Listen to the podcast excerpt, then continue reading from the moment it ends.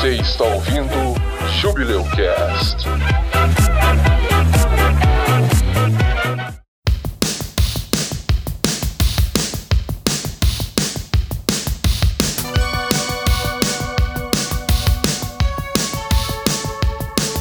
Vamos lá. Vamos lá. Pau no cu do Snape, pau no cu do Dumbledore. Pronto, já falamos mal de quem tinha que falar. Obrigado. Que isso? Só isso? Pau no cu do Thiago Potter. Pau no cu do Thiago Potter. E do Snape. Pau no cu do Snape, do Dumbledore, do Thiago Potter.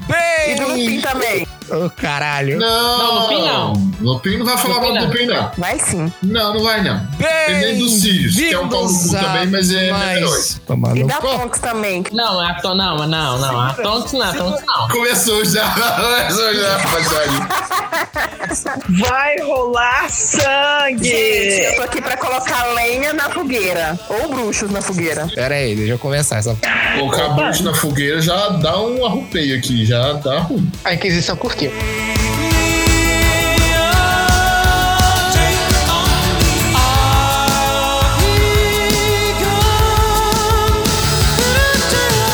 Oi, eu sou Josias. O Harry peidou. 50 pontos para a Grifinória. Adorei. Meu nome é Jaime e eu sou um dos fracassados da Lufa Lufa. Nossa! Tá explicado porque que ele gosta do Snape.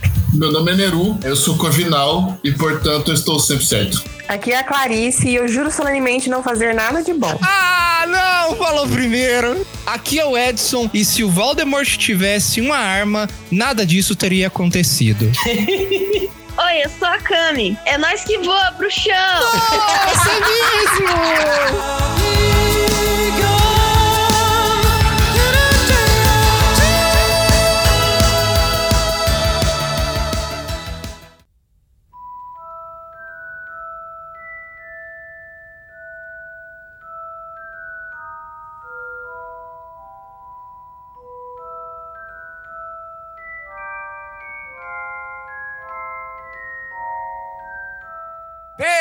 Bem-vindos a mais um episódio do Jubileu Cast, o júbilo dos podcasts. E hoje vamos falar sobre o bruxinho mais famoso dos livros. The Witcher. É, vamos falar de The Witcher? Não. Vamos falar hoje sobre Harry Potter. Vamos falar sobre o universo de Harry Potter. Vamos falar hoje sobre os personagens. Vamos falar hoje sobre a trama, sobre o crescimento dos personagens, sobre alguns personagens problemáticos. Hoje tem muita coisa legal, tá? O episódio de hoje vai ser mágico. Mas hoje tem coisa muito legal aí. Preparem o seu Wingardium Leviosa que as coisas vão levantar. Oh! Wingardium Leviosa. Às vezes eu tenho vergonha, sabia? Eu, eu fiquei desconcertado com esse negócio aí. Oh, Wingardium Leviosa. Com a ilustre presença da nossa amada Clarice. Yes. Ainda bem que alguém lembrou de mim, né? Camilinda, maravilhosa. Porque o senhor Edson, né? Hoje dorme no chegou sofá. ainda a apresentação. Não chegou a apresentação. Tô defendendo o Edson aqui. chegou. Cara, obrigado, obrigado, Jack. Obrigado, obrigado. Hoje temos a participação da minha digníssima namorada, noiva. é, Namorada não é mais que a gente tá morando junto. Namorida. Ah, é assim? É, mas Porra, é. caralho. Estamos casados aqui já, já é a minha esposa. Minha vida, ela ama Harry Potter e hoje ela vai ajudar a gente a descer o pau na história. Mentira. Eu vou colocar lenha na fogueira. Ama e ama odiar. Parece que ama muito, não. A gente vai ver isso no episódio. É, olha, É um casamento, amor e ódio. acho que a pergunta principal do episódio é: a Clarice gosta de Harry Potter? Ela gosta, cara. Ela gosta, ela passa horas a fio lendo fanfic de Harry Potter, cara. Eu gosto de Harry Potter, mas isso não quer dizer que eu acho que é perfeito. O que? Da Hermione com o Hagrid e tal? A Clarice, ela chipa o Harry Potter com o Malfoy. Nossa! E a oi! Eu chipo, hein? Gente, o episódio, o episódio de anime foi no último. Chega de boca no pico. Chega de boca no pico.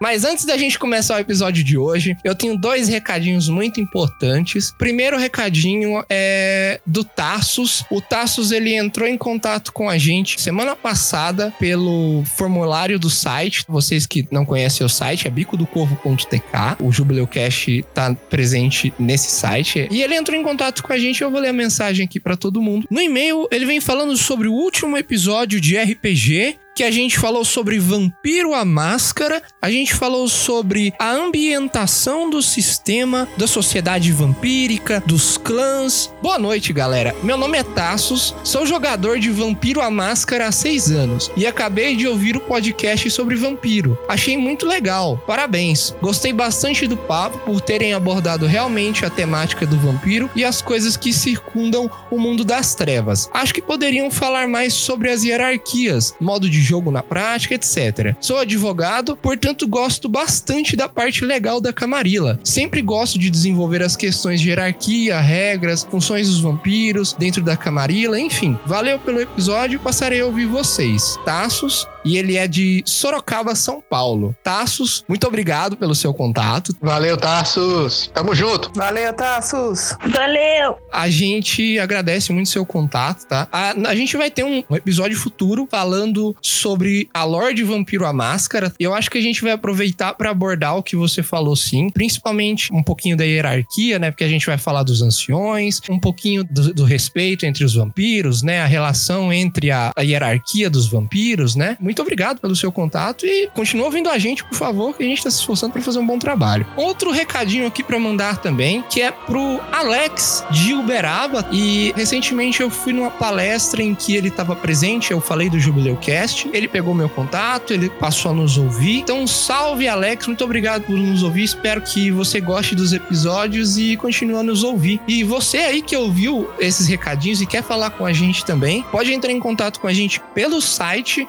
bicodocorvo.tk, que eu disse antes, ou pelo Facebook, ou pelo e-mail, é bico do corvo contato gmail.com. Qualquer rede social também você pode falar com a gente, que é Corvo do Bico. Todas as redes sociais são essas. Tem uma moda agora que o pessoal tá fazendo final de ano, compartilhando no Spotify os podcasts mais ouvidos, músicas mais ouvidas, artistas mais conhecidos. E o pessoal tá compartilhando também, e já teve uma ouvinte nossa, assídua, que eu já tinha comentado em outro episódio também, a Susan, que ela também tá lá, entre os podcasts mais ouvidos, tá lá. A gente tá lá fazendo frente junto, sabe com quem? Com o podcast Jovem Nerd, o Nerdcast. Nerdcast. Que mentira, mano. É sério, eu postei lá no Instagram. Não sei se vocês acompanharam. Se vocês quiserem ter o seu postagem lá, podem postar o post do Spotify, dos podcasts mais ouvidos. Se o Jubileucast estiver lá, podem marcar o Bico do Corvo. Isso são os, os seus particulares melhores do ano 2019, entendeu? Isso. Sim, sim, sim. Então, assim, varia de pessoa pra pessoa, né? Não quer dizer que o Jubileucast é mais ouvido que o Jovem Nerd, o Nerdcast. Não, eu tô falando que pra ela, ela tava escutando e ela escutou tanto o Nerdcast quanto o Jubileucast. Foi os dois mais escutados por ela. Se você tiver o Jubileucast lá entre os seus mais escutados, pode postar lá no Instagram, marcar o Bico do Corvo, que eu vou estar repostando lá na página do Bico do Corvo no Instagram. Tudo Eu bem. digo mais, eu duvido que vocês vão fazer isso. Isso aí é, Ah, louco, eu não deixava, hein? é o bait, é o bait. Eu não deixava, hein? Eu, se fosse você, compartilhava, hein? Vamos lá, vamos falar mal de Harry Potter.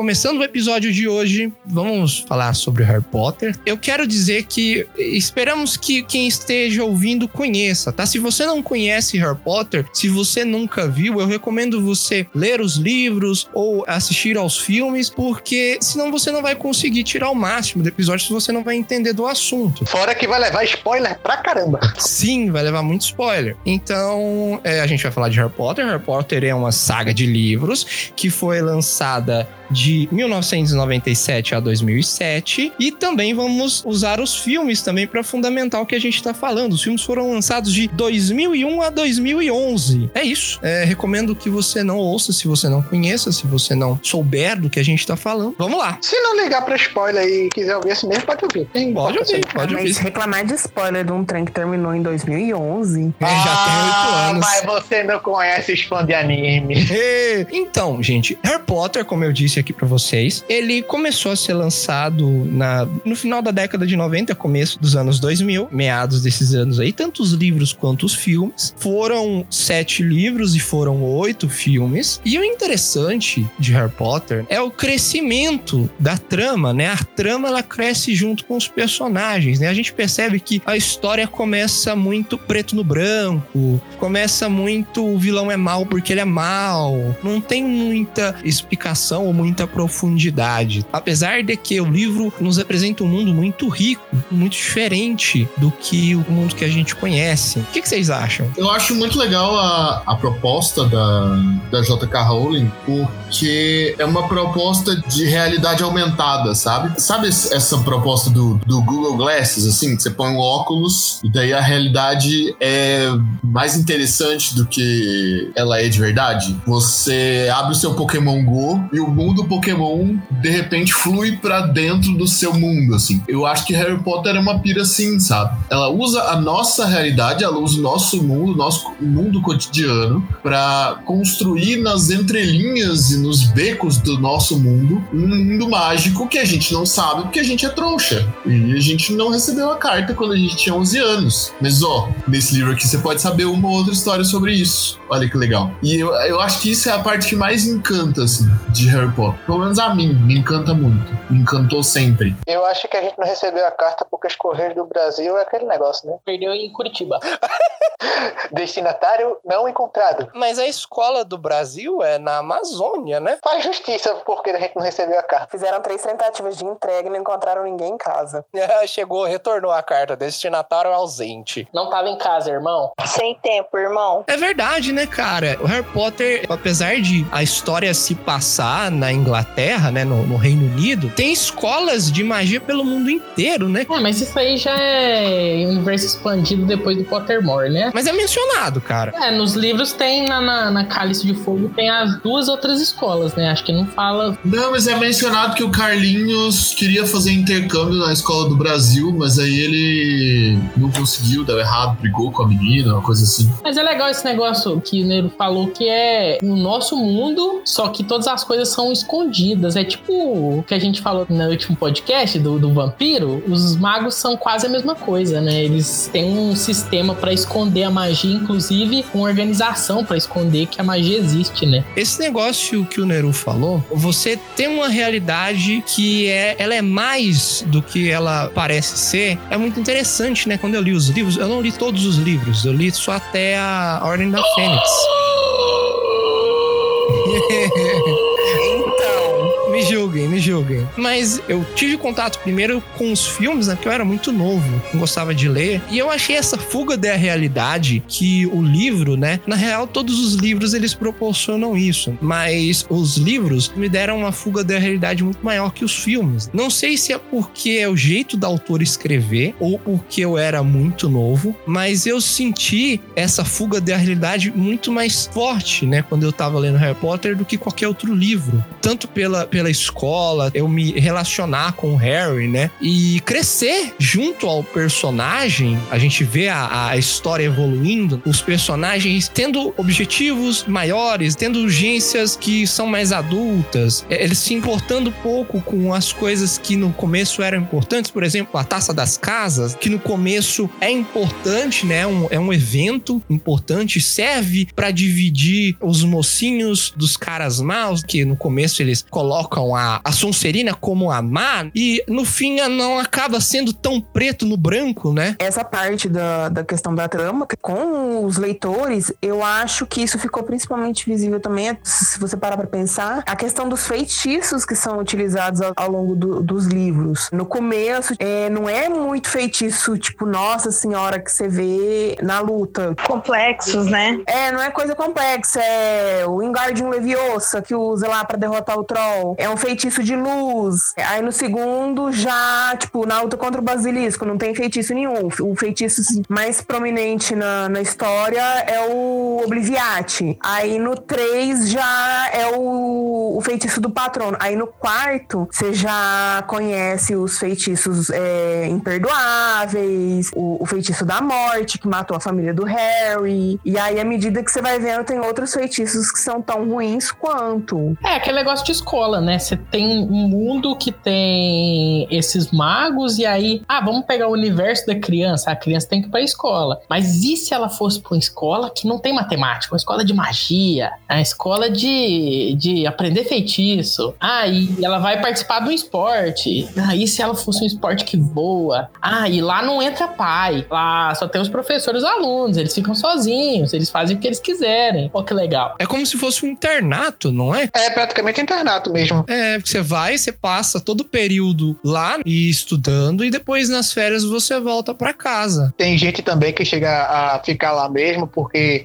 se sente mais seguro na escola, ou prefere ficar na escola porque ou não tem muitos familiares, ou então os familiares não ligam muito pra criança, e eles ficam pelo menos por lá mesmo, arrumam um jeitinho de ficar por lá para poder ficar estudando, ficar conhecendo mais aquele universo, digamos assim, paralelo à nossa realidade, mas também aqueles fatores onde coisas é, que seriam tipo básicas pra gente lá são mágicas, mas também são básicas, como por exemplo escrever. Você lá não pega a canetinha e escreve ou molha lá o pincel na tinta e vai escrevendo, não. Você simplesmente você controla a pena lá, nem precisa estar direito olhando e ela já tá escrevendo para você. Porque eu tô pensando assim que a única pena que eu vi que faz isso é a da Rita Skeeter.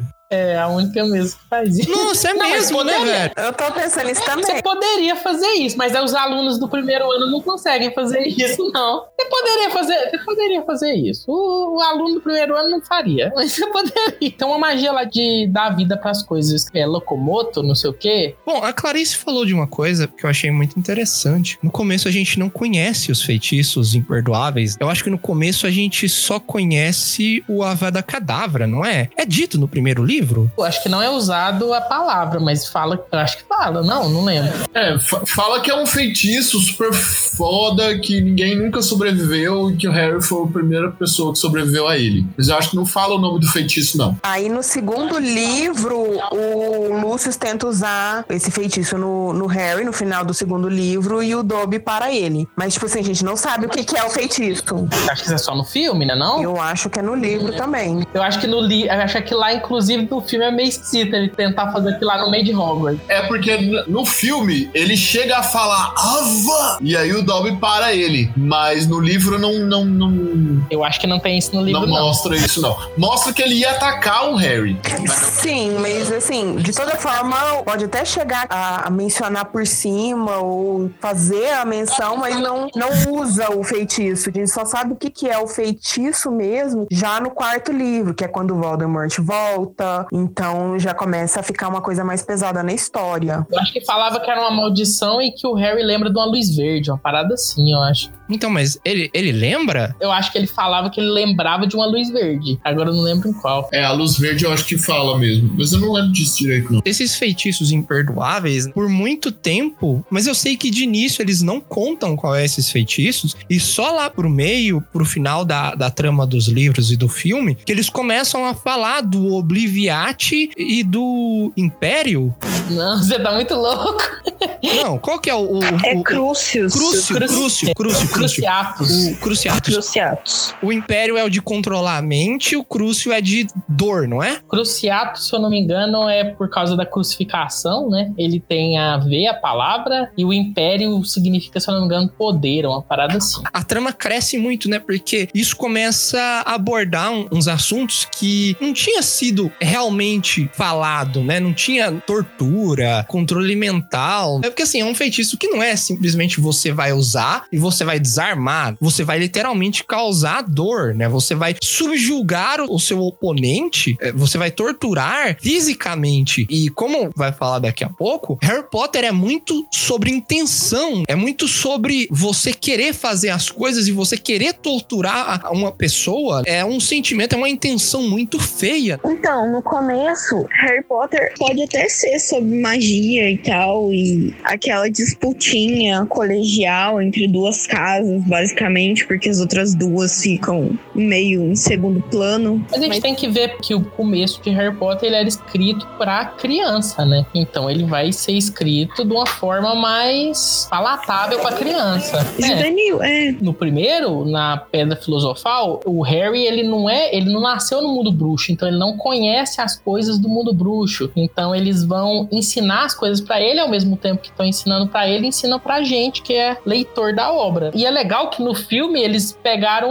o Chris Columbus, que é o cara que dirigiu, por exemplo, Esqueceram de Mim, né? E o primeiro filme é bem essa vibe mesmo, bem infantil e bem tem um perigo, mas não é um perigo real. Aqueles caras são maus, mas sabe? Os bandidos do Home Alone, eles são maus, eles querem matar o menino, mas não quer, não parece, não tá, não dá essa vibe.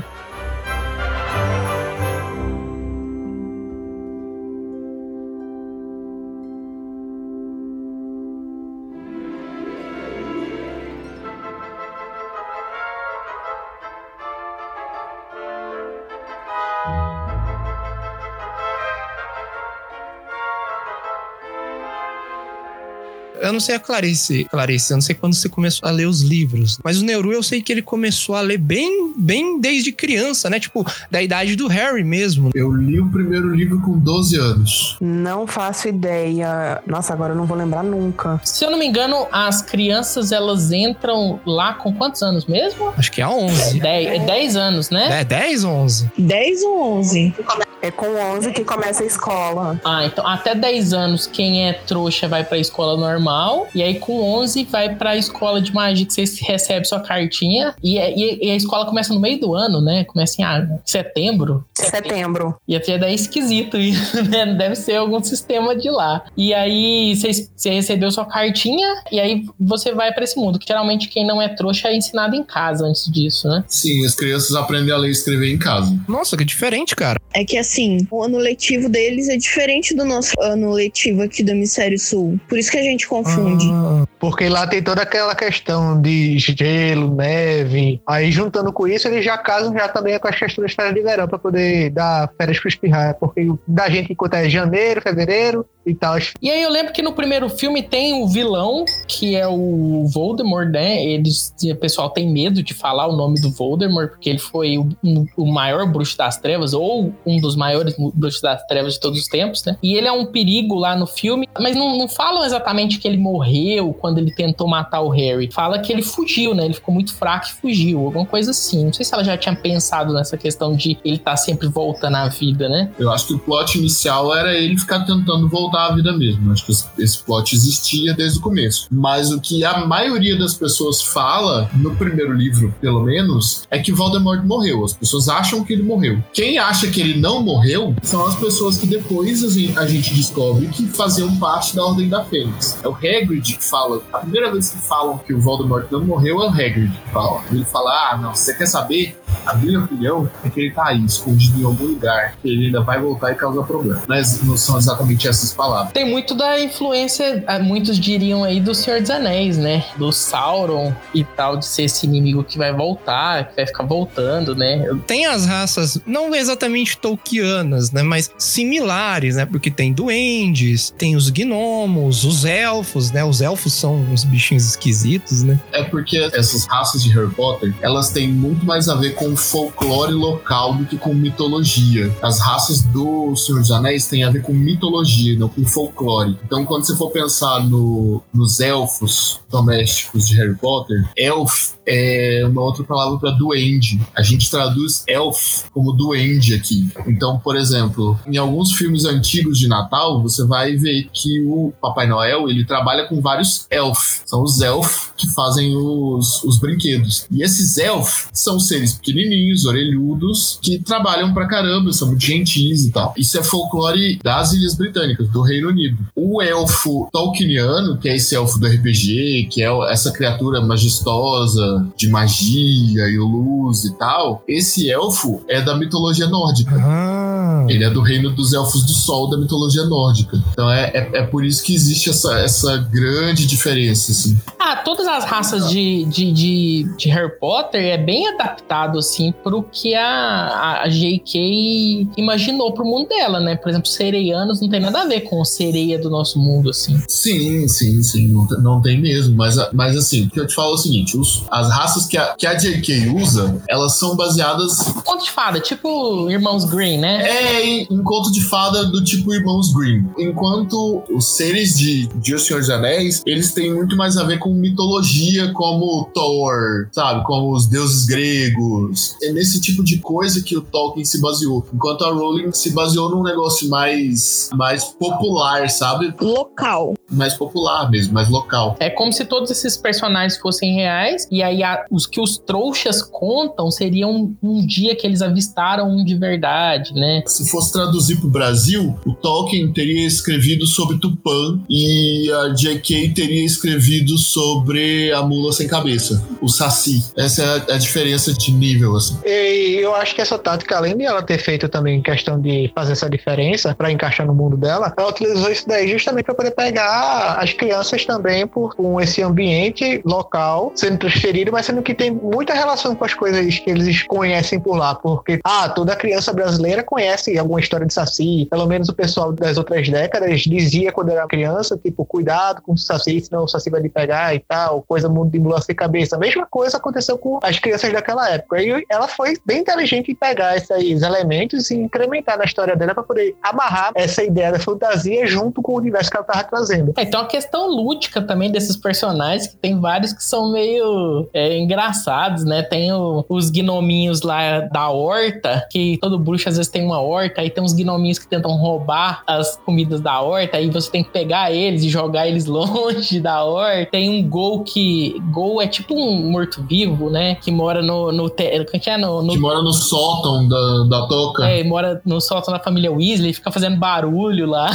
E, tipo assim, é uma coisa. Tem uns personagens que eles são mais ali. É, os fantasmas são engraçados, né? Tem um poltergeist, tá? Os trolls. É a questão de você pegar o imaginário e colocar ele, dar forma pra ele, implantar ele no nosso mundo moderno, contemporâneo, né? Além disso, quando a J.K. escreveu o primeiro livro, pelo menos, a gente tem que lembrar que ela não estava escrevendo pensando num, num público mundial. Ela, ela não sabia que ia ser isso tudo, Harry Potter. Ela escreveu para as crianças da Inglaterra, do lugar onde ela morava. Então, o primeiro livro, principalmente no primeiro livro, a, a inspiração é folclore local, de onde ela era, dos lugares que ela visitava, enfim. Eu não sei vocês. Eu até tinha perguntado mais cedo. Todo mundo aqui começou a ler enquanto era criança, Harry Potter? Eu li adulto já. 12 anos. Eu nunca li. Sai daqui, Josias. Eu li adolescente. Vai, vai ler esse livro, Josias. Tem dom. A partir do momento que eu comecei a ter internet em casa. Eu comecei a ver com meus 12, 13 anos também. Eu não vou lembrar agora certinho. Eu tô pensando aqui na casa que eu tava morando na época. Então, realmente, era com meus 12, 13 anos. Não tinha livraria na minha cidade. Então, é, minha mãe tinha que encomendar com uma conhecida pra levar o livro. Então, nossa, era super difícil. Era super difícil. Eu li o primeiro livro com 12 anos, foi o segundo livro que eu li na vida. E eu lembro que a gente ganhava um livro por Natal. Eu e a minha irmã. O primeiro livro foi dela, o segundo livro foi meu, aí o terceiro foi dela. Aí quando chegou na minha vez de ter o quarto livro, eu não me aguentei. Vendi o meu Super Nintendo pra comprar o quarto livro, porque eu não tava dando conta de esperar, eu tava surtando. Meu Deus. Eu me arrependo amargamente de ter vendido meu Super Nintendo. Pois é. Tá vendo? Tá falando que o Super Nintendo é melhor que Harry Potter. Você não entende a hype da época. Harry Potter mudou o jeito que eu vejo o mundo, sabe? Harry Potter me fez gostar de quadrinhos. Harry Potter me fez estudar mi- mitologia. Harry Potter me fez gostar de ocultismo. Harry Potter me fez gostar de Neil Gaiman. Eu leio Neil Gaiman hoje avidamente e acho que é o melhor autor que a gente tem vivo na atualidade. E eu acho mesmo que o Neil Gaiman é. Eu leio Neil Gaiman porque eu li Harry Potter. Então, assim, quando eu comecei a ler isso, cara, a minha cabeça explodiu. Eu, eu surtei muito, assim. Era, era muito incrível. E Harry tem esse poder mesmo sobre uma geração inteira, sabe? Tipo, muita gente recebeu esse incentivo à leitura graças a Harry Potter. Cami, você, você leu pela internet? Você leu pelo computador, Cami? Sim, Você leu Harry Potter em PDF, amorzinho? Sim. Caralho! Kami em 2050. Foi bom, Cam? Foi diferente? Eu já não tinha mais esperança de receber minha carta, então foi bem frustrante. Não, mas tô falando assim, deve ser muito bom mesmo pra você, pra você se sujeitar a ler livro na internet no PDF, que é horrível. É horrível. E você imagina, na época não era isso que cada um tem seu celular e pode ler o livro a hora que quiser. Ela tinha Pois que é. Esperar a hora que fosse a hora dela usar o computador e ela tinha um irmão mais velho que provavelmente tinha prioridade no computador, nos horários de computador. Não, não tinha não, porque ele já tava morando fora. Meu Deus, você leu Harry Potter com o quê? Com 14? 15. É, é uma idade normal. O Josias Não que é é um fora assim. monstro. Ah, eu nunca li, ué. Eu só assisti os filmes. Ah, mas tem gente, cara, tem gente que gosta de Harry Potter só pelos, pelos filmes. E eu acho que os filmes adaptaram bem. Assim, é claro que tem algumas falhas, igual. Pra mim, eu sinto muita falta do Pirraça, mas eu acho que adaptou bem no geral, falando assim. Perdeu muita coisa. O primeiro é a adaptação perfeita, porque é um livro pequeno. Nin- Ninguém que lê os livros vai concordar com você. O primeiro é, é, é um pra um. Não, não, não. O primeiro é quase perfeito, só falta o aniversário de morte. O primeiro só não tem a- a- o teste final que tem no livro, das poções, e eu acho que é só isso que não tem. Que é bobo também, nem gosta daquele teste, paga com o Snape. Aí do segundo pra frente começa a ter mais corte, porque os livros foram aumentando. O primeiro é bem pequenininho. Mas já no primeiro eles tiraram o Pirraça. Então, tipo, e o Pirraça ele, ele interage muito nas histórias. Mas ele não faz falta. É, mas tem horas que sim. É, é porque assim, ó, é uma, é uma transcrição de mídia, e transcrição de mídia é sempre muito difícil, é sempre muito complicado. O filme é muito mais caro do que o livro, então é complicado O mesmo. Pirraça, eu lembro que teve, se procurar, saiu um tempo atrás que tinha concept art dele. Ele ia fazer ele, só que o Pirraça, ele é aquele personagem que ele aparece porque a trama precisa dele. Então, o Harry tá fazendo alguma bagunça de noite, aparece o Pirraça pra fazer um barulho pra chamar o Filch. Aí no, no filme, simplesmente, ah, o Harry deixou cair um negócio e quebrou, ou ele abriu o livro que grita. Pronto, fez o mesmo papel do Pirraça. É, a transição de mídia, igual o Neru falou, às vezes requer isso, né? E quem lê o livro sente falta. Eu não vejo, não sinto tanto que perdeu tanto assim, né? Claro que tem coisas que não estão no- nos filmes, mas pra mim, assim, perde um pouco porque nos livros, pra mim, parece mais imersivo, apesar de eu não ter lido todos. Mas o livro, os, os, os, Vamos corrigir os, isso. fi- os filmes passam essa sensação também, a sensação do, do Harry Potter, né? Da história, da imersão do Harry Potter, ainda que menos, né? Ainda É, o livro eu acho que ele é melhor pra ambientar, então ele desenvolve melhor alguns personagens, fala melhor sobre como é que são o funcionamento lá das casas, mostra as outras casas, né? Até mostra aquela parte, dependendo do livro, mostra onde que são as casas comunais, né? O salão comunal lá da. Salão comunal não, né? Como é que chama das casas? Aquela parte de convivência lá das casas, fala que ah, Sala comunal. sala comunal, tem uma que fala que a Sonserina é perto das masmorras, aí explica um pouquinho como é que é, aí explica um pouquinho das outras. Ah, na Corvinal, para entrar na Corvinal você tem que responder um enigma. Então tem umas coisas a mais no livro.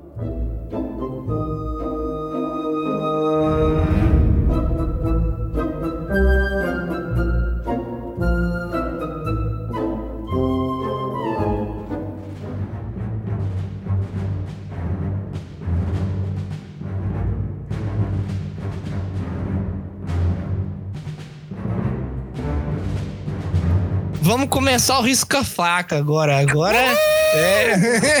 agora é peixeira, peixeira na cintura agora. Pé no bucho e mão na cara. Eu vou soltar a pergunta aqui e vou sair correndo. Eu pergunto pra vocês que estão aqui comigo. Harry Potter é sobre magia? Na minha opinião, não. Por quê? Na minha opinião, Harry Potter é um livro sobre adolescência. É uma, é uma saga, né? Sobre amadurecimento. Eu acho que magia é a ferramenta que é usada na história para deixar esse momento, que é um momento tão difícil, encantador. Mas a saga é sobre amadurecimento. O Harry Potter, ele consegue vencer o Voldemort quando ele se torna um adulto. Quando ele percebe que o menos importante na coisa toda é ele e ele precisa trabalhar pelos outros. E isso é se tornar adulto. Quando você percebe que você precisa trabalhar por quem você ama, não só por você mesmo, não só pelos seus motivos. Enfim, o Voldemort, ele é quase a sombra do próprio Harry. Posso estar viajando um pouco. Não, cara, eu concordo totalmente com você. O, o Voldemort é quase a sombra do próprio Harry que o Harry precisa enfrentar e precisa vencer para sair do outro lado um homem adulto, responsável, capaz de, de demonstrar o que pensa, capaz de seguir a sua própria vida, de, de, de construir o seu próprio destino. E ele só consegue isso quando ele se defronta com os piores defeitos de si mesmo que estão no Harry. Porque o Voldemort odeia trouxas, o Harry tem uma história de merda com os trouxas, então ele tem coisas a resolver sobre isso. O Voldemort tomou a família do Harry e um dos processos de se tornar adulto é você se afastar da sua família, isso é natural. Então, me parece que o livro é sobre isso, é sobre amadurecimento. Próximo, fiquei Cara, com vergonha. Cê- Você falou, nossa, velho, mas agora até eu fico com vergonha de falar, cara. Eu concordo com tudo que o Neru, e se tivesse que dizer um, digamos assim, um subplot a mais, eu diria que também é sobre família. Porque no início a família dele, o Harry, é totalmente desorganizada, porque ele perdeu os pais, ainda muito novo, foi criado pelos tios, os tios dele sempre escanteando ele, sempre fazendo como se fosse um gato borralheiro. E depois que ele conhece o Hagrid, que ele diz que conhece sobre um pouco, uma breve iniciação sobre quem eram os pais dele, ele começa a conhecer Rony, Hermione, o pessoal lá do, de Hogwarts, ele começa a fazer como se fossem os novos amigos e que eles se tornam a família dele. No decorrer dos outros livros, lógico, como toda outra família também tem problemas, ele chega a se desentender, mas ele vai progredindo junto com eles, vai crescendo, ele vai conseguindo superar esses problemas, as dificuldades, por mais simples que sejam as questões do, da escola, como as questões mais complexas também, como é enfrentar o próprio Voldemort, que ele se junta com a Ordem da Fênix. E no final, fazendo só um leve paralelo aqui, aproveitando é que quando os atores eles chegam no último dia de gravação do último filme, eles já estão tá todo mundo aos prantos. Não tem ninguém que tá sem chorar ali, que cresceram juntos ali numa década, contando a mesma história, crescendo junto com o público que estava assistindo. E eu acho que isso daí é um sentimento de família. Perfeito, fantástico. Nossa, não, não sei opinar agora. Eu também tô, tô sem palavras. Glória Pires! Me sentindo a Glória Pires agora. Eu acho que pra completar, só se a gente for falar da história até do próprio Voldemort, que eu acho legal como ela desenvolve no futuro, né? Eu penso assim, Harry Potter pode ser uma alegoria pra algum tipo de entendimento mais profundo? Pode, cara, mas eu acho que Harry Potter é, por mais que tenha magia, por mais que seja tão diferente do nosso mundo, ele é tão parecido com o nosso mundo. Claro que tem coisa muito nonsense, mas a autora usa de alegorias, igual o Nero falou, né, que ela usa a magia como ferramenta para passar certas situações que você tem quando você passa de criança para adolescente, de adolescente para adulto, são muito interessantes. De início, é claro que ninguém pensa isso quando tá lendo o livro, né? Só quando a gente vai parar mesmo para pensar que o que acontece com o Harry é justamente o que o Nero falou, é uma evolução. Ele se tornando adulto propriamente dito, o Voldemort é a sombra do Harry, né? E eu digo mais, o Voldemort é o Harry que não deu certo, porque a história do Harry é muito, muito similar à do Voldemort. Claro que o Voldemort é um psicopata maluco, mas o Harry ele tinha tudo pra odiar a trouxa, cara. Ele tinha tudo pra só apoiar os, os, os dele, né? Só apoiar aqueles que têm o sangue bruxo, que são dele, porque ele sabe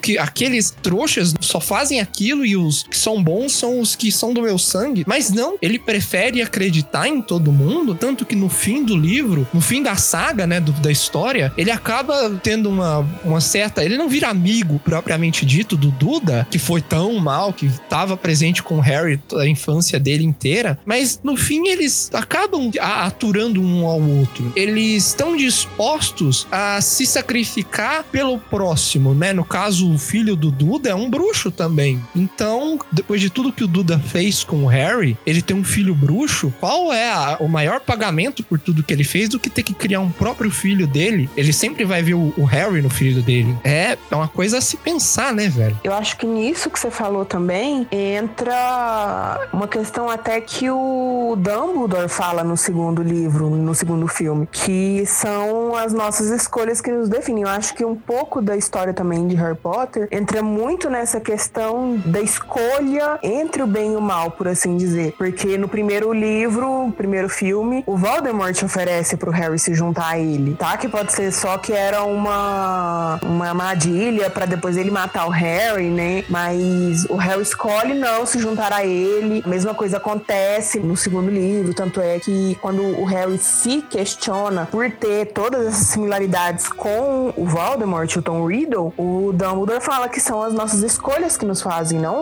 quem nós somos. Ele tinha tudo para realmente virar outro bruxo das trevas, ou então virar até um obscuros, porque ele foi muito maltratado na infância dele, pela família dele, pelos Dursley, então ele poderia muito bem ser uma criança desajustada, ser um jovem desajustado, e ele faz a escolha de ser diferente dos parentes dele, ele não quer ser igual a eles, não quer se encaixar. A mesma coisa acontece em outras situações. O quarto livro em que ele tá lá lutando contra o Voldemort, ele tava preso e aí o Voldemort fala assim: "Ah, duele comigo". Então, tipo assim, ele poderia muito bem implorar pela vida dele, podia ser um covarde. Em vez disso, ele pegou a varinha e foi lutar. Ele não desistiu. A mesma coisa em todos os outros filmes. Ele tinha escolha. Tanto é que no último livro, um, ele faz a escolha de ir lá pra floresta, enfrentar o Voldemort sozinho, se oferecer. E quando ele está lá morto, entre aspas, ele tem a escolha de seguir, pegar um trem e seguir pra próxima vida, pra próxima aventura, ou voltar. Eu acho que também marca muito isso, essa questão de escolha. Apesar das situações que você se encontra, as suas escolhas definem como que a sua vida vai ser, como que seu futuro vai ser. E aí eu acho que entra o maior pecado de Harry Potter no cinema. Cortarem toda a infância e a trajetória do Tom Riddle. Concordo. Sim, Concordo. podiam ter mostrado. No sexto, sexto livro, né, o Príncipe Mestiço, o Dumbledore chamava o Harry pra torre dele pra rever todos os pensamentos que o, o Dumbledore tinha juntado sobre todas as pessoas que conheceram a infância e adolescência do Tom Riddle e das pessoas que deram origem a ele. Ele vai contar a história inteira de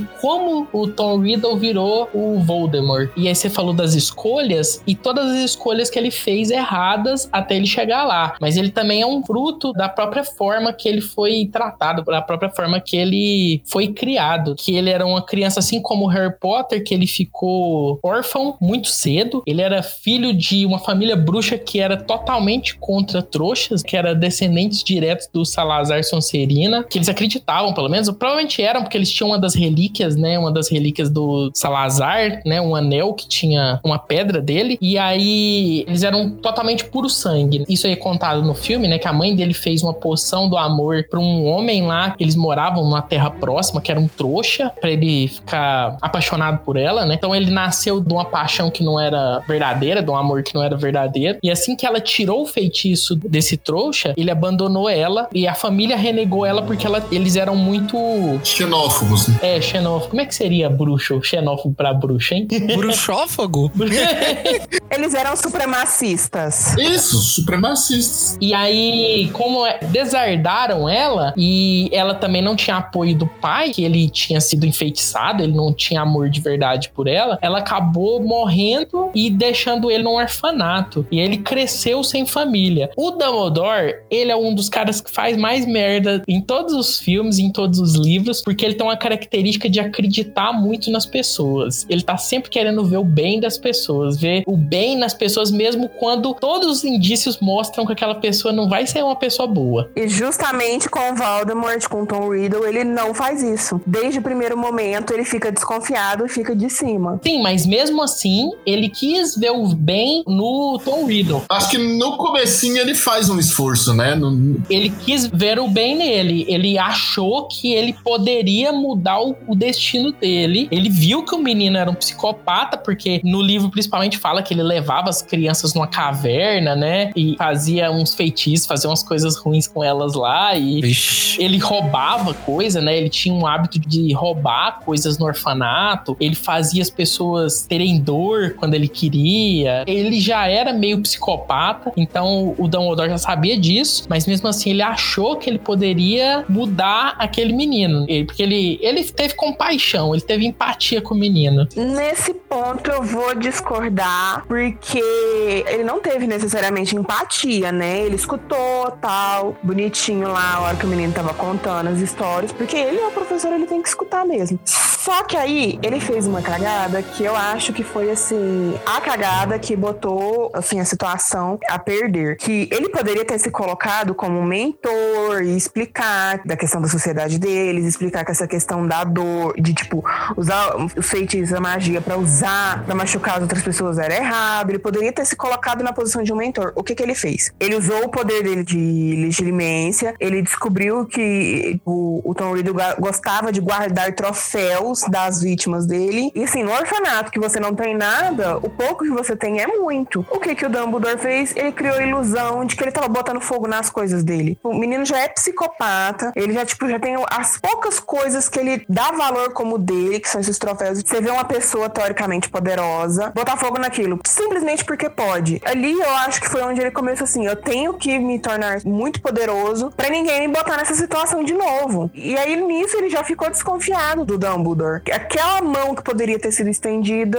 ele simplesmente recusou porque ele viu que ele tava à mercê do Dumbledore ali naquela situação, ele não gostou daquilo. Foi onde ele criou aquela mentalidade de precisava ser muito poderoso pra não se colocar à mercê daquilo mais. Faz sentido. Eu acho que pegou muito isso na, na situação que, ali que começou a construir o Voldemort. Tá certo que o moleque já não, não era bom da cabeça. A, a maneira como o Dumbledore lidou com isso, eu acho que piorou a situação. Ah, mas eu acho que não foi culpa dele, não, porque o menino já tinha esse negócio de querer ser melhor que os outros. Ele já causava dor nas pessoas só porque ele podia. O Dumbledore só mostrou pra ele que ele era bruxo. O que, que ele ia fazer? Ele não, ele não tinha o que fazer ali. Ou ele pegava o menino e, sei lá, prendia o menino, porque o menino já era um marginal, ou ele levava pra perto dele pra ficar de olho nele. E aí ele levou pra perto dele pra ficar de olho enquanto ele ensinava o menino e tentava fazer o menino não ser um, um bruxo das trevas. Eu acho que existe razão nas duas coisas, né? O Dumbledore tá longe de ser uma figura perfeita, e eu acho que é por isso que ele é uma ótima figura paterna. Né? Porque ele tem um monte de defeito, ele é um irresponsável, ele não explica as coisas, ele subestima o Harry, ele subestima o, o Riddle também. Você acha que ele subestima o Harry? Eu acho que ele subestima o Harry. Ele deu tantas tarefas pro Harry, assim. Eu acho, mas eu acho que ele subestima a capacidade do Harry de conseguir lidar com a verdade. Ah, isso é verdade. Ele, ele mente pra ele. Ele mente pro Harry. E é típico que os nossos pais façam isso. Olha que louco. Essa mulher é um gênio, velho. Essa mulher.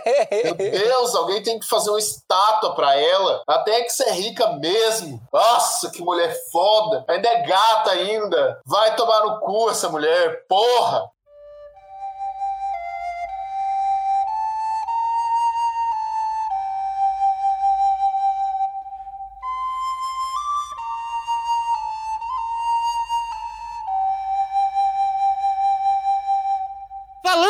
Personagens, como a gente tava falando agora do Dumbledore, incluindo o Dumbledore e alguns outros personagens, como o Snape, né? Muita gente gosta do Snape, mas eles são muito problemáticos. A gente vê eles como personagens sábios. O Snape, muita gente pode ver ele como o cara que se sacrificou, no fim o herói, o, o Dumbledore também. Mas como o Nero disse agora há pouco, eles estão longe de ser perfeitos. Eles estão longe de, de serem aquilo que muita gente idealiza eles. Mas o Dumbledore, como vocês estavam falando, ele mentiu muito pro Harry. Eles são humanos. Né, eles são humanos, né? O fato dele ter deixado o Harry com os Dursley e saber que ele ia ser maltratado me incomoda um pouco, confesso. Me incomoda muito. Acho que não é nem só isso que é controverso. Até agora no Animais Fantásticos a gente vê que ele, na adolescência dele, ele teve um certo caso com outro bruxo das trevas aí, que queria uma, meio uma supremacia também. Mas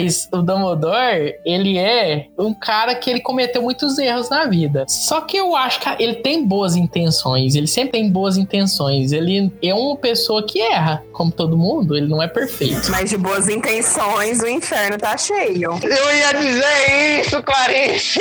Ai, Josias é meu amigo. Não, mas eu, eu, eu concordo com o Jaime no sentido de que ele tá tentando fazer o melhor dele. Só que como ele é uma pessoa muito inteligente, ele é um gênio, todo mundo fica fica falando pra ele o tempo todo que ele é um gênio, ele subestima o mundo inteiro em volta dele. Eu acho que esse é o, o grande defeito do, do Dumbledore. É ele subestimar a capacidade das pessoas de lidar com a verdade, sabe? E é por isso que ele mente, é por isso que ele engana, é por isso que ele é pau no cu do jeito que ele é. Ele acha que ela- o método dele é o método certo, é o melhor método, e ele não conta pra ninguém qual é esse método. Porque ele é um gênio. E você não vai entender. Relaxa, eu tô no comando. Só me segue. Mas no final vai dar certo assim como ele planejou. É por isso que ele morreu. E deu. Deu certo. Mas ele planejou a morte dele. Depois que já tinha ferrado a mão dele, ele sabia que ele ia morrer. Então ele planejou pra parecer que tava tudo certo. o Dumbledore é o Batman? Ele sempre tem preparo?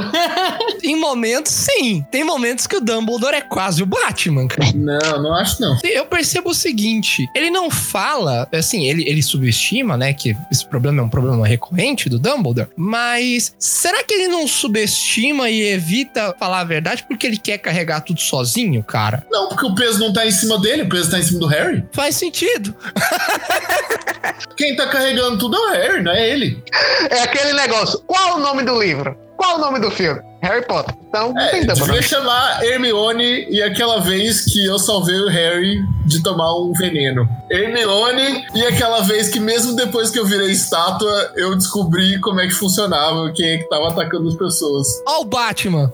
Essa é Batman. E aquela vez que eu deixei o Harry liderar e a gente se ferrou. Sabendo de toda a história, vocês acham que ele tinha escolha? Será que se ele falasse pro Harry que o destino final dele era morrer quando ele tinha 10 anos, ia ser bom isso? Ele procurou formas de retirar a, a Horcrux da cabeça do Harry. Porque o problema do, do Harry ter que morrer é porque ele tava com o Horcrux na cabeça dele. Então, assim, será que o, o Dumbledore ao menos pesquisou, procurou ajuda pra ver como que era essa situação? Porque a gente sabe que existe o departamento de mistérios e que eles estudam muitas coisas. Será que ele procurou? Ah, mas isso é especulação. Não vamos, vamos pensar no se, não. Vamos pensar no que é fato. O que é fato no livro é que ele não fez isso. Não, mas é, mas é fato que o Horcrux é, é, é quase impossível de destruir. São poucas coisas na Terra que destroem o Horcrux. Então, assim, não é que, que o livro deixou que existia uma alternativa. Não existe alternativa no livro, não. Eu acho que existiu um tempo em que era perfeitamente possível explicar as coisas pro Harry e evitar muitas mortes desnecessárias. Entendeu? No quinto livro, A Ordem da Fênix, o Harry tá extremamente puto no começo do livro. Tanto que é, é- é muito chato. A primeira metade do quinto livro é muito chato. Porque o Harry tá dando um monte de adolescente putinho, sabe? E não tem nada mais irritante do que um adolescente putinho. Esse livro é o livro inteiro, até que no final ele briga com, com o Dumbledore. É, exatamente. E aí, se o Dumbledore tivesse sentado esse moleque numa cadeira e falado: é o seguinte, ô pirralho, o criatura sabe o que tá acontecendo na sua cabeça. Entendeu? Você tá me entendendo? Seu merda. Tapão na cara. Nesse momento, ele não podia fa- fazer mais isso. Ele perdeu a janela que ele podia fazer isso, porque nesse momento, qualquer minuto, o Voldemort poderia saber da ligação e poderia saber dessa conversa. É verdade, talvez o- o- a janela seria no final do quarto livro, né? Depois que o Harry viu ele voltando. Ele sentar com o Harry depois do quarto livro, no final do quarto livro, e falar: Olha, filho, cagou e cagou feio, tá? É assim. Pra matar o cara você tem que morrer. Então vai chupando essa manga aí, porque assim, antes de morrer você tem que matar os outros pedaços dele. Então você tem que ser o último pedaço a morrer. Então assim, você vai estudar o Comência com o Snape sim. E aí entramos em outro personagem, a ponte perfeita. Foi ótimo, foi muito bom. Foi bom, Foi bom. ótima essa ponte. Mas aí o Snape, eu vou falar um negócio aqui agora. Eu acho Lá vem defender o Snape. o negócio do Snape é que o Snape foi um cara que ele foi criado daquele jeito, pelo bullying na escola, contexto familiar dele, ele foi condicionado a ser daquele jeito. E eu acho que a JK deixa claro isso, que ele não é mal porque e ele não é tão mal assim, ele é cinza, né? Ele é daquele jeito pelo tudo que aconteceu com ele. Derrama aí, Clarice. Derrama aí. Desde o início do, do podcast, ela tava aqui carregando aqui que dama. Agora, Então, vamos começar. Primeiro, o Snape não é o único personagem nessa história e nessa época que ele viveu que sofria com pais abusivos. Temos Sirius Black aí. Sirius Black tem altos problemas, mas ele não achava certo você simplesmente virar e entrar para um grupo supremacista que mata nascidos trouxos simplesmente por diversão. O Snape fez isso. Cada um tem uma psique, né? É tipo você falar que uma pessoa que tem alguma psique mais fácil de quebrar é, é, é errada. Não é assim.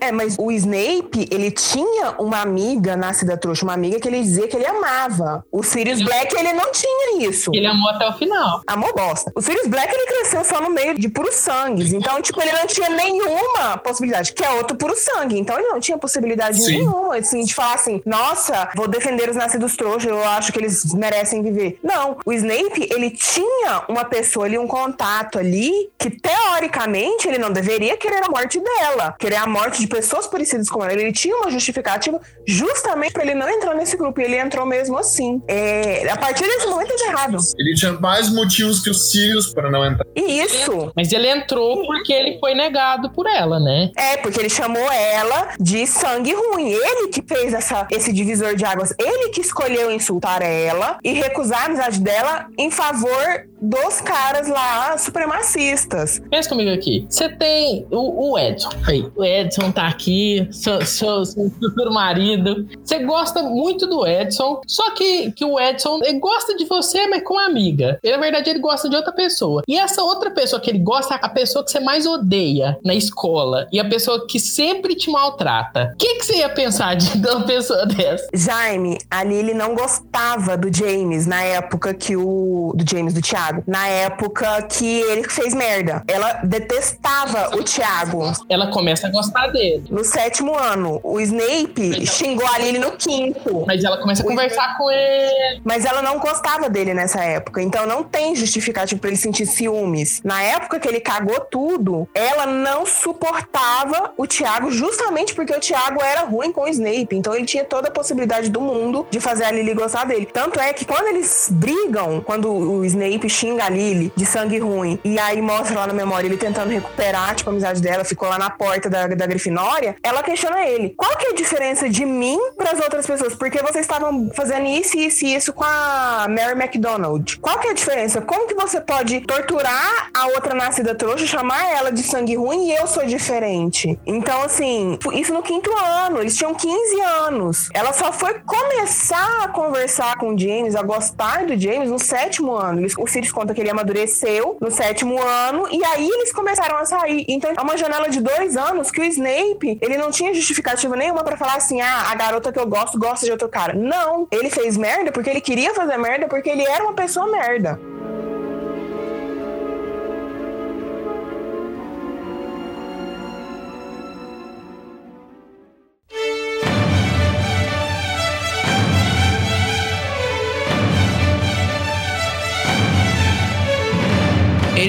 Faz toda essa merda aí, fica adulto, e eu não sei, cara. me parece que ele quer descontar as coisas nos alunos, ou ele é assim. é- não Harry. É, no- principalmente no Harry, né, cara? Mas ele foi muito mal com o Neville também, né, cara? O Neville sofreu muito na mão dele. A gente tava falando do, menino que sofre bullying, mas você, percebeu que não é só o Snape também, né? Tem o, o Pedro Pettigrew, que faz a mesma coisa exatamente porque ele ficava junto com os marotos pra se defender dos outros. Ele era o mais fraco ali. Era o outro ali que também era meio do, do bullying porque sofria bullying. A J.K. trata muito dessa parte aí. E ela trata muito bem. Tá certo que as justificativas são meio escusas, são meio é, questionáveis, mas assim, eu não acho que o Snape no final dele, no, no fim dele, ele tenha justificativa, né? Por tudo que ele fez. Ah, mas ele é um cara que morreu e no final ele se redimiu. Porra nenhuma, velho. Pra mim não se redimiu, não, cara.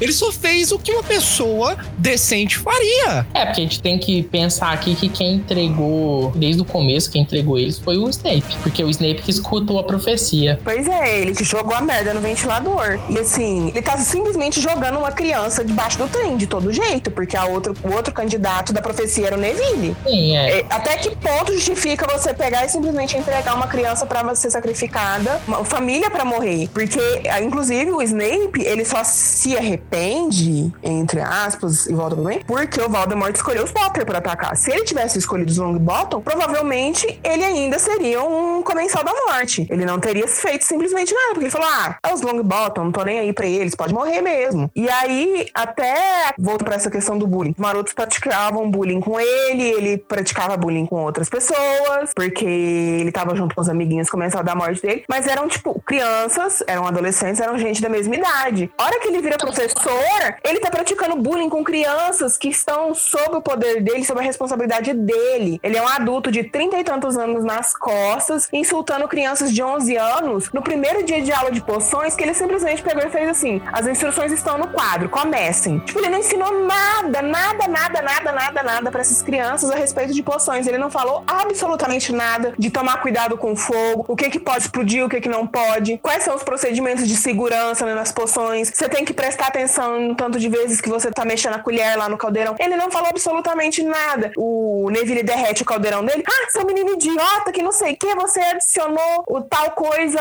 antes de tirar o caldeirão do fogo e não sei o que. Ele começa a xingar o menino de graça. Então, mas você não vê a similaridade disso? Ele fazia bullying porque ele sofria bullying. Você vê que não tem, que nunca tem fim. E aí é- ele depois começa a fazer bullying com os alunos de novo porque ele sofria bullying. E é tudo infinito. Mas que maravilha de adulto que é esse cara, né? Não, mas assim, vamos combinar que tem muito adulto que não tem muita maturidade. A gente vê hoje na sociedade muitos pais que sofreram abusos, maus tratos dos pais deles e que eles descontam isso em seus filhos. E, e a gente não espera. Presta atenção, o Snape, ele é como o Voldemort, cara. Ele não teve amor quando ele era criança. Aí a gente entra de novo no quesito que o Dumbledore também era um merda, porque como que ele permite que um dos professores da escola dele trate os alunos como merda assim de graça? Ele como Concordo. diretor, ele tinha que ter freado isso. Era o mínimo que ele tinha que fazer. O mínimo, o mínimo. Agora ele vai manter o cara praticando bullying com crianças, fazendo elas desgostarem da profissão de, de poções, da disciplina de poções, que é uma disciplina importante pra ser auror, pra ser os médicos lá dos bruxos precisam saber poções. Ele tá fudendo com o país inteiro. Se não tem aluno passando em poções, não tem aluno virando auror, não tem aluno virando médico, não tem aluno virando nada dessas profissões que são super importantes pra sociedade bruxa continuar. Mas nunca se diz que o Snape é um mau professor. Diz que ele é rígido demais. Suas instruções estão no quadro, podem começar. Não, mas ele, inclusive, é o melhor preparador de poções que, que existe. Preparar poções e ensinar as pessoas a preparar a poção não é a mesma coisa. Você já viu aqueles memes sobre professor de faculdade que tem cinco doutorado e não consegue ensinar merda nenhuma? O Snape é isso. É isso aí. É claro, a Camila falou, existem adultos disfuncionais no mundo todo e tal. E a gente sabe que existe. A gente não tá dizendo que o Snape é uma pessoa absolutamente, irrevogavelmente péssima e horrível. E que só ele é assim no mundo. O que a gente tá dizendo é que o fandom de Harry Potter é um bando de chupa-cu do Snape. É isso que a gente tá dizendo. E que não tem motivo. Porque o Snape é um professor de merda, ele é um adulto disfuncional, ele precisa muito urgente de terapia. É tipo de muito mesmo. É, sabe aquele tipo de pessoa assim, que, que, assim, sabe? É uma pessoa que você fala, meu amigo, você precisa de terapia de shampoo urgente. Bateu o olho já, já indica assim: olha, psicólogo. Olha, terapia e shampoo pra você, cara, é questão de, de, de sobrevivência nesse mundo, assim. O que a Clarice falou de o Snape sendo o professor de poções da escola que forma 90% dos alunos que vão pro mercado de trabalho bruxo depois de sair dela, é, é péssimo, porque ele é um péssimo professor. Ele é um bom professor pra pessoas muito pontuais, assim. Ele nem é bom professor pra todo mundo da Sonserina. Ele é bom professor pro Draco. Isso, porque até, tipo, o Crab e o Goyle, tipo, eles faziam uns trem super esquisito. Exatamente, é o que a gente vê. Mas o Crab e o Goyle são burros mesmo. Eles são. Então o Snape, ele é um adulto disfuncional que precisa de terapia. Ele não é digno desse louvor todo que é colocado em cima dele porque ele cumpriu com a palavra dele. Tá, ele tem uma qualidade, ele cumpre com a palavra dele. De resto, ele é uma pessoa que precisa de terapia. É o mínimo que você espera de uma pessoa decente. É, é tipo o mínimo que você espera. Ele só cumpre a palavra dele porque é lutar contra o cara que matou a mulher que ele queria pra ele. Exatamente. Vingança. Só por isso. Mas eu só quero deixar registrado aqui aqui que ele foi formado daquele jeito. Claro que foi, foi sim. Ele poderia ser uma pessoa totalmente boa, totalmente tranquila. Ele não é um psicopata. Ele virou aquilo por causa do contexto que ele tava. O Harry também podia ser um psicopata, filho da puta. Não, o Harry, o Harry teve amor. O Snape não soube lidar com o contexto dele, ao contrário de outras pessoas que souberam. Gente, desculpa, mas que não se torna psiquiátrico não é uma coisa que tem a ver com escolhas e não é uma coisa que tem a ver com conduta, sabe? Com caráter. É isso que eu tô falando. Obrigado, cara. Então, uma coisa que eu acho que a, a Rowling retrata bem, né? É o ciclo da violência. Que, igual a gente falou antes, o Snape sofreu muito. Como a gente disse, ele não é um- uma pessoa perfeita. A Cami acabou de falar, transtorno psiquiátrico não vai do, do caráter da pessoa. Então, assim, uma- a Rowling retratou muito bem, né, esse, esse ciclo. A pessoa que sofre se acostuma tanto com esse ambiente que fazer outros sofrerem é comum. E isso ela adapta muito bem. Ela traz, assim, de uma maneira crua e até incômoda, né? Ele maltratando o Neville e tal, mas. Cara, que história. Então, é muito foda, né? Agora vamos falar do cara que, na verdade, é o vilão que se chama Thiago Potter. Thiago Potter é um babaca. Thiago Potter que fez. E estuda aí. A pouca informação que a gente tem do Thiago é péssima, né? Assim, o, o livro fala que, ah, no sétimo ano ele, ele amadureceu e daí a Lily começou a gostar dele e tal. Mas, assim, isso é, é muito vago, porque a- o grosso da informação que a gente tem do Thiago é que ele é uma pessoa asquerosa. É o tipo de gente que eu armaria na escola pra eu ser expulso, assim, pra eu conseguir expulsar ele. É o tipo de gente que eu detestaria na escola. O Thiago Potter é. sa- Sabe aquele moleque que é bom nos esportes e as guriazinhas dão em cima dele que você odeia muito? E ele é muito babaca com todo mundo, os professores detestam ele e os professores falam mal dele com você, assim. Eu não sei se vocês são assim mesmo. Eu, quando eu tava estudando, eu era muito esperto porque eu ficava amigo das tias da cozinha. Aí as tias da cozinha detestam o cara, acham ele um merda, entendeu? Aí você fica falando mal dele com, com as tias da cozinha na hora do recreio. O Thiago Potter é essa pessoa. Ele é uma pessoa asquerosa. Asquerosa. É, é um tipo de gente abominável. assim. Não seja o Thiago Potter. Se você é perto de ser o Thiago Potter, É um sinal que você tem que mudar. precisa ser outra pessoa. Desculpa. Moleque mimado, né? Tanto ele quanto o Sirius. Os dois. Apesar que o, o, Sir, o Sirius também era, era outro também, né? Mas o Sirius, ele também tinha esse problema de ter uma família meio daqui caprichada. Olha, a família dos Sirius é caprichada mesmo, viu? Aquela ali. Beleza, mas eles tinham uma coisa boa, que era que o Lupin, ele é um lobisomem amaldiçoado, né? Ele foi transformado por um lobisomem lá que ele era muito ruim, ele gostava realmente de transformar as pessoas em lobisomem só pra, só pra, só pra de maldade, só de maldade. Ele gostava de pegar as criancinhas, na verdade. Aí eles descobriram lá que o Lupin era, era um lobisomem e eles acolheram o Lupin. Isso foi a única coisa boa que eles fizeram. Eles eram animagos, né? E, e ser animago é, é muito controlado pelo Ministério da Magia. E é uma magia muito difícil de fazer, né? É muito difícil virar um animago. Eles eram animados ilegais, né? Eles não eram registrados. E aí, quando o Lupin tava em lua cheia e ele ia virar lobisomem, eles iam com ele, transformados em animais, pra ficar com ele e pra ele não, não atacar outras pessoas e tal. Então, eles fizeram alguma coisa boa. Mas, mesmo assim, eles faziam bagunça na escola. Eles criaram o mapa dos marotos. Então, eles faziam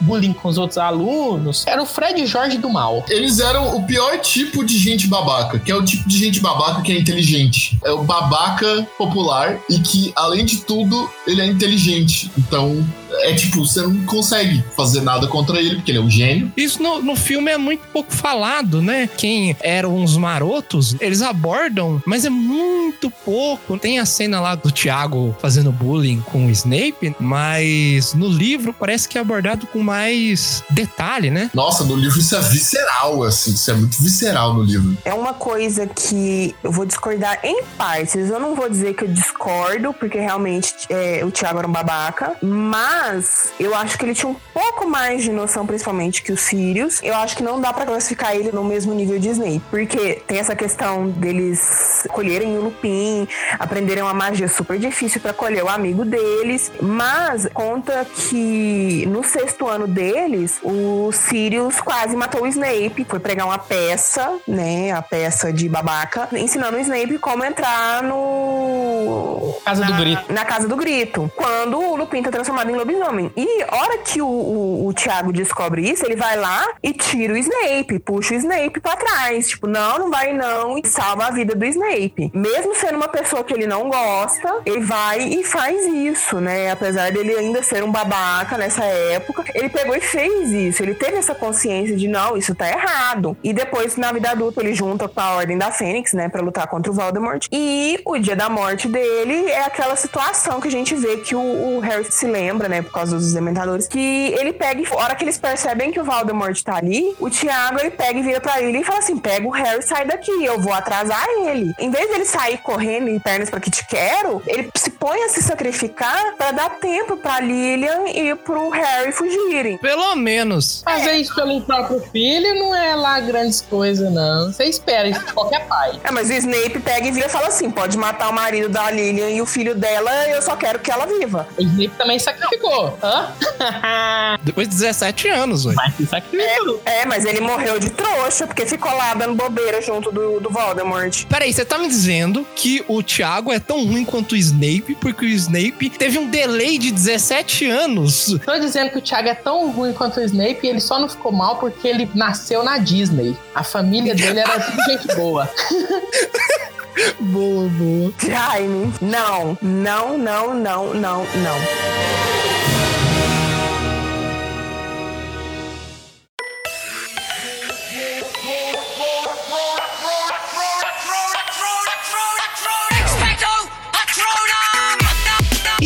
Isso, pessoal. Mais um episódio. Espero que vocês tenham gostado do que a gente abordou. Não foi muito. É, Harry Potter, como os outros, os outros assuntos que a gente fala, a gente sempre fica querendo falar mais, mas com certeza teremos um episódio futuro falando mais sobre o Harry Potter, falando mais sobre a trama. Quem sabe falar um pouco sobre animais fantásticos, sobre o mundo que a Rowling tá expandindo agora. Mas por hoje é só. Clarice, muito obrigado por ter participado.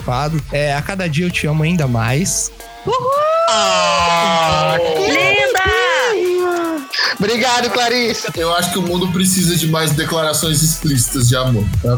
É, Isso é maravilhoso. É isso, gente. Muito obrigado pra você que ouviu até agora. Se você gostou, não esquece de entrar em contato com a gente pra comentar do episódio, pra sugerir outros assuntos. Tem as redes sociais, todas as redes sociais, Instagram, Twitter, Facebook, é Corvo do Bico. O nosso site é bicodocorvo.tk. Você pode mandar um e-mail pra gente também, dizendo o que achou, comentando sobre o que a gente disse aqui no episódio, né? Que é bico do corvo contato gmail.com. É isso. Nos vemos em breve. Também te amo, amor.